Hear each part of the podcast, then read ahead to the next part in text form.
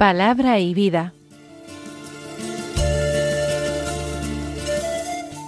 Con el Padre Manuel Horta desde Sevilla.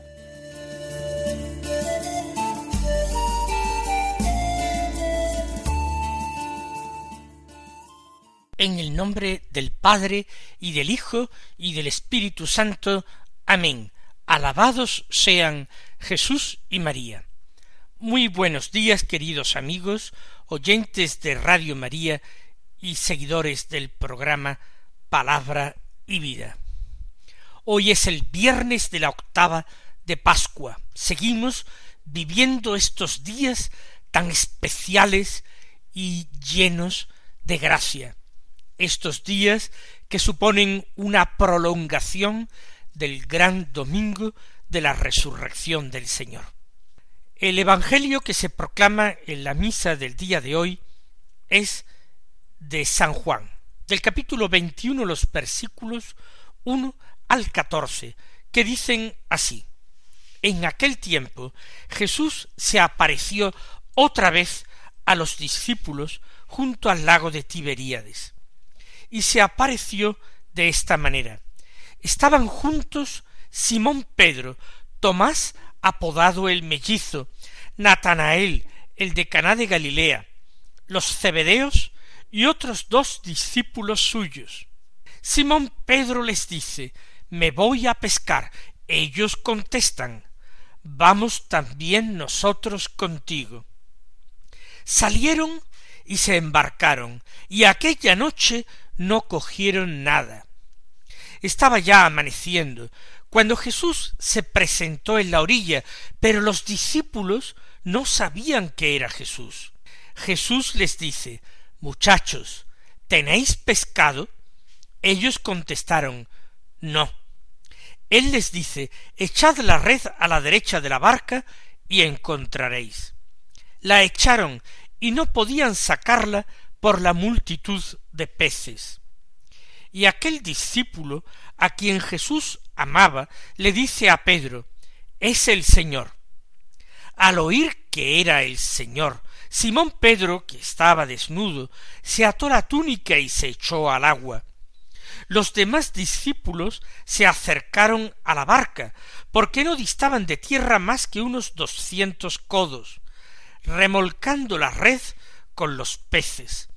Al saltar a tierra, ven unas brasas con un pescado puesto encima y pan. Jesús les dice Traed de los peces que acabáis de coger.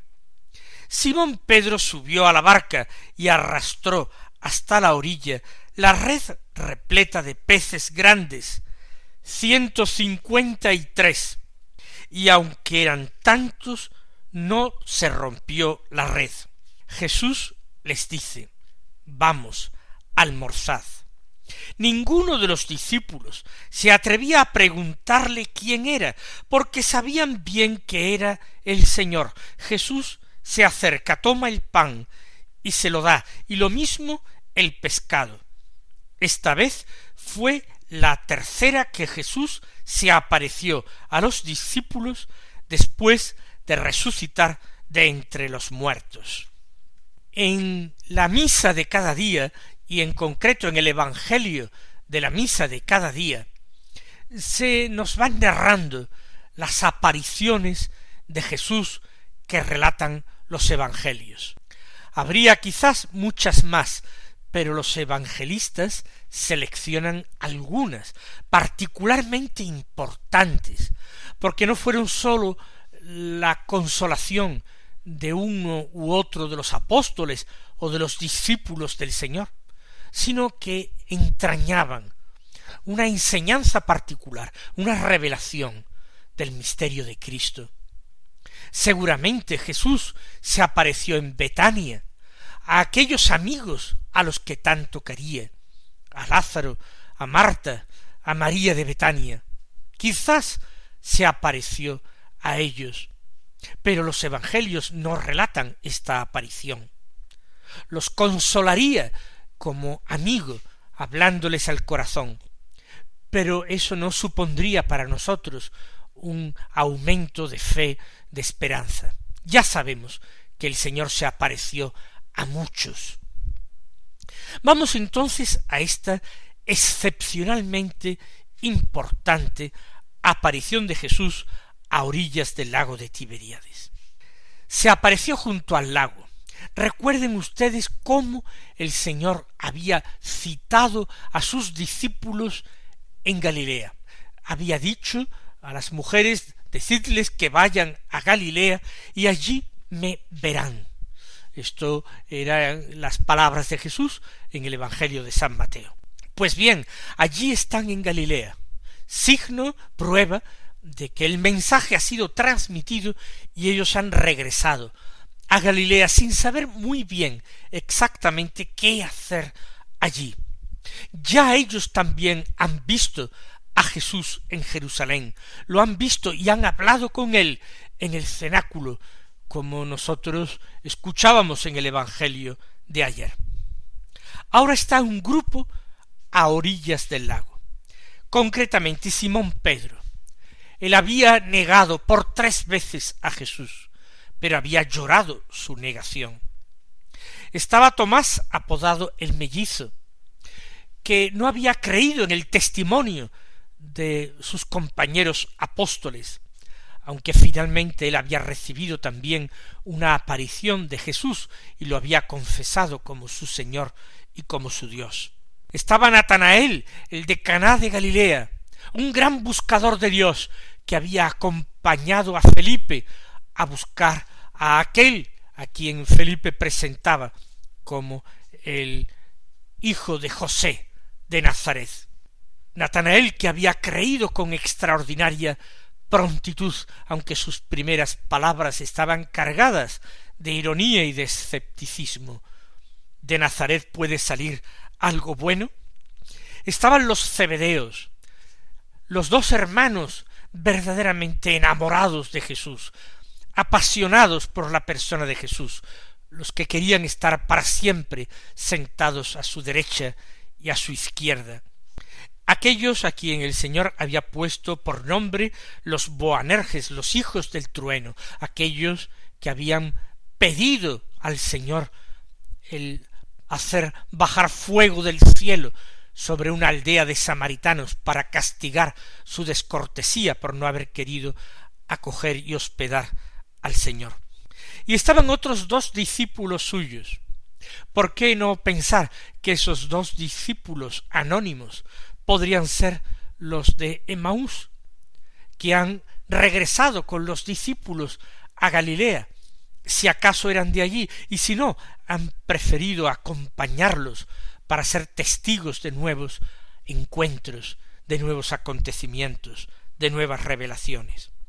Todos estos son discípulos de Jesús, ya lo han visto resucitado, lo quieren, creen en él, pero ninguno de ellos está sin tacha. Todos tienen algo de que arrepentirse, que reprocharse, la lentitud para creer, para reconocer al Señor, para ser valiente en su defensa y confesión, en imitar su mansedumbre. Y Pedro dice me voy a pescar. Y ellos contestan vamos también nosotros contigo. La barca y las redes habían sido abandonadas por Simón Pedro, pero allí estaban seguramente en su domicilio familiar, siendo quizás empleados por algunos familiares suyos. Vamos también nosotros contigo. No quieren abandonar a Pedro, como tampoco quisieron abandonar a Jesús a pesar de sus debilidades. Salieron, se embarcaron y aquella noche no cogieron nada. No se trata de una sencilla excursión para pescar a caña en el lago. Han pasado toda la noche faenando. Quizás Pedro se está volviendo a tomar en serio sus responsabilidades como cabeza de familia. Es llamativo que Santiago y Juan están con él. No están en la barca con su padre Zebedeo, a pesar de estar junto al lago de Tiberíades van con Simón Pedro, van con los otros discípulos, forman parte ya de una familia espiritual, forman parte de la Iglesia, la gran familia de los hijos de Dios. No cogieron nada en toda la noche. Estaba amaneciendo cuando Jesús se presentó en la orilla. Recordemos lo que yo he dicho tantas veces, que el cuarto Evangelio es extremadamente simbólico y que todas las palabras están bien escogidas, no pronunciadas al azar. Está amaneciendo. Jesús es llamado en el Evangelio, por ejemplo, la profecía de Zacarías, padre de Juan Bautista, el Benedictus, es llamado sol que nace de lo alto, para iluminar a los que viven en tinieblas y en sombra de muerte. Jesús está en la orilla, está amaneciendo, está el sol que viene de lo alto. Pero los discípulos no lo reconocen, como tampoco lo habían reconocido al principio en el huerto, ni en el camino los de Maús, ni en el cenáculo. No sabían que era Jesús. Y Jesús entabla un diálogo con ellos. Muchachos, ¿tenéis pescado? Ellos contestaron no. Ha sido una noche dura, difícil, fatigosa y sobre todo sin ningún tipo de recompensa. Él les dice entonces echad la red a la derecha de la barca y encontraréis. Son unas palabras cargadas de seguridad, de convicción. Echad la red. No es sólo una sugerencia, parece incluso una orden. El Señor un día cuando los llamó a orillas del lago les había dicho os haré pescadores de hombres. Ya no vais a ser pescadores de peces, sino que vais a ser pescadores de hombres. Ahora les está invitando a echar la red a la derecha, a la derecha de la barca, les invita. Y dicen que la encuentran y de nuevo ese lenguaje simbólico nos está alertando. Jesús está invitando a los suyos a comenzar a ejercer esa misión para la cual Él los llamó y los capacitó, convertirse en pescadores, pero pescadores de hombres. Pero no hay que echar la red simplemente, según previsiones humanas. No, las redes en un sentido espiritual y simbólico hay que echarlas siempre a la voz de Jesús, siguiendo el mandato de Jesús como misión y encargo de Jesús. Nunca el apostolado en la Iglesia es una iniciativa personal, que nadie ose tal cosa. Hace falta ser llamados por el Señor para desempeñar un ministerio.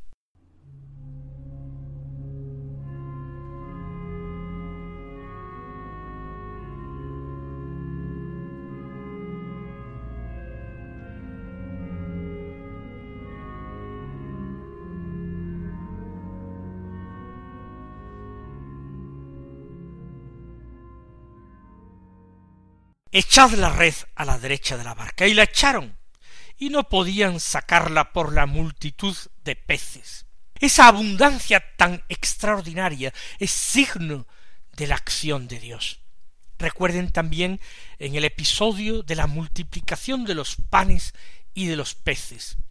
No solamente Jesús dio de comer a una multitud, no solamente los sació, sino que además lo que sobró fue abundantísimo.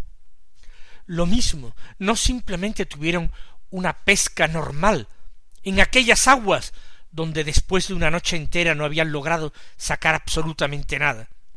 Es que no podían sacarla de cargadas que se encontraban las redes. Multitud de peces han entrado espontáneamente en esas redes tendidas. Y ante ese signo, porque tal cosa es la pesca milagrosa, un signo, ante ese signo, los ojos del discípulo amado, del autor del Evangelio, se abren, se iluminan, y por eso le dice a Pedro, es el Señor. Ha sido el primero en reconocerlo, en verlo, en verlo como el Hijo de Dios, como el Señor Jesús resucitado. Es el Señor. La misión de Juan ha sido esta. Recuerden su visita al sepulcro la mañana de Pascua, corriendo incluso delante de Simón Pedro. Al llegar al sepulcro, se asomó, miró, pero no quiso entrar por respeto a Simón Pedro. Luego entró, vio y creyó. Ahora Juan hace exactamente lo mismo. Vio y creyó, y vio porque sus ojos interiores estaban plenamente iluminados, porque el Señor los iluminó con su gracia. Es el Señor. Y al oír que era el Señor, Simón Pedro, que estaba desnudo, se ató la túnica y se echó al agua. No lo sigue nadando Juan. De nuevo, él acepta ir detrás de Simón Pedro. Él acepta no porque tarde más en la fe, no porque sea más tibio en el amor, sino porque no es llamado a ir por delante, no es llamado a encabezar el grupo de los apóstoles, es llamado a contemplar, a reconocer, a testimoniar. Cada uno en esta gran familia que es la iglesia, en la barca de Pedro, cada uno tiene su misión y su tarea. Y hay que estar prevenidos para ver si uno ha recibido la gracia de la contemplación y servir de testimonio y de aliento a otros hermanos. Y otros hermanos pueden tener la gracia de la dirección y del gobierno, pero no otras. Y otros tienen la gracia de unos brazos fuertes para arrastrar la red cargada de peces y que no se pierda ni se desperdicie ninguna.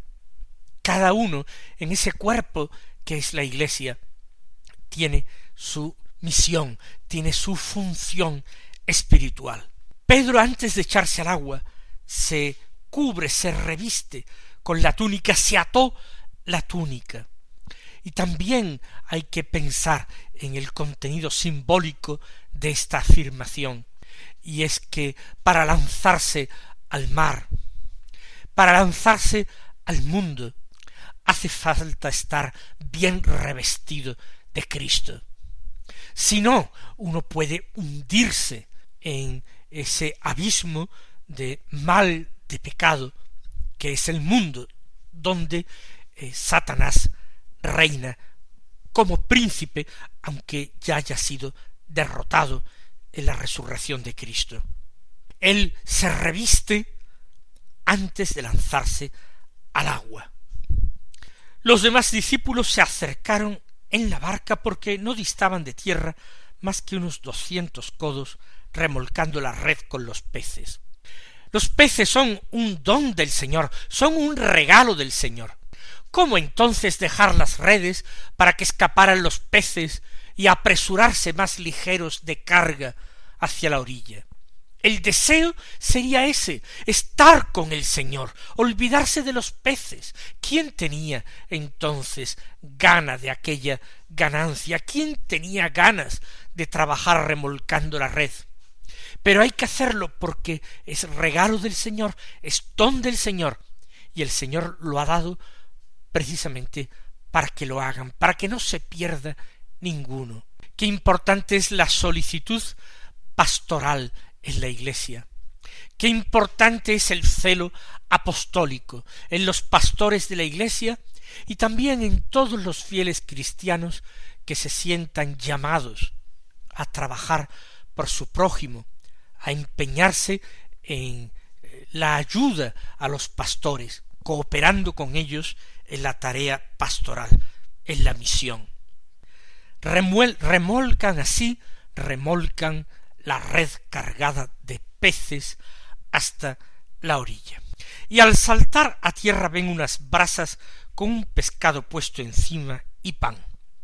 La perspectiva que toma el redactor del Evangelio es la perspectiva no de Simón Pedro, sino de, los demás, los que han ido más despacio. Es el discípulo amado el que escribe, el que vio el primero que creyó el primero, pero que siguió a paso más lento en la barca. Ya está dispuesto una hoguera, brasas, con pescado puesto encima y pan. Ese pescado no lo han pescado ellos. Ese pan no lo han amasado ellos. Es de nuevo regalo del Señor, su comida, para fortalecerlos después de aquella noche de trabajo. Pero el Señor Jesús, en su inmensa misericordia, en su divina condescendencia, quiere unir a ese don suyo el fruto del trabajo, trabajo bendecido de sus discípulos. Traed de los peces que acabáis de coger. Que los peces recientemente cogidos se unan a ese pequeño festín que el Señor ha comenzado a preparar en la orilla. Y Simón Pedro ahora sube a la barca y arrastra hasta la orilla la red repleta de peces grandes, ciento cincuenta y tres. ¿Lo hizo Simón Pedro solo? Probablemente no, pero el Evangelio nos lo dice así, que fue Simón Pedro el que subió a la barca y arrastró hasta la orilla la red repleta. Hay una multitud, y aunque eran tantos, no se rompió la red. Eso forma parte de ese celo pastoral, de esa preocupación o caridad pastoral, que no se pierda ninguno. Es el deseo que manifiesta Jesús a su Padre en la oración sacerdotal. Tú me los diste, y ninguno se perdió, más que el hijo de la perdición. Ahora Jesús les dice vamos, almorzad. Y ninguno se atrevía a preguntarle quién era, porque sabían bien que era el Señor. No hay que hacer preguntas, sólo contemplar, solamente dejarse amar por el Señor que los cuida, que los alimenta, que se manifiesta y revela a ellos. Hay un diálogo de amor sin palabras. Los corazones están encendidos, como en aquella otra ocasión estuvieron encendidos los corazones de los discípulos de Emaús. Y el Señor Jesús se acerca, toma el pan y se lo da, y lo mismo el pescado. Él mismo los alimenta, él personalmente les va dando de comer a cada uno. Esta fue la tercera vez, anota el discípulo amado, que Jesús se apareció a los discípulos después de resucitar de entre los muertos. Mis queridos hermanos, que el Señor os colme de bendiciones, feliz Pascua y hasta mañana, si Dios quiere. Han escuchado en Radio María Palabra y Vida un programa que dirige el padre Manuel Horta.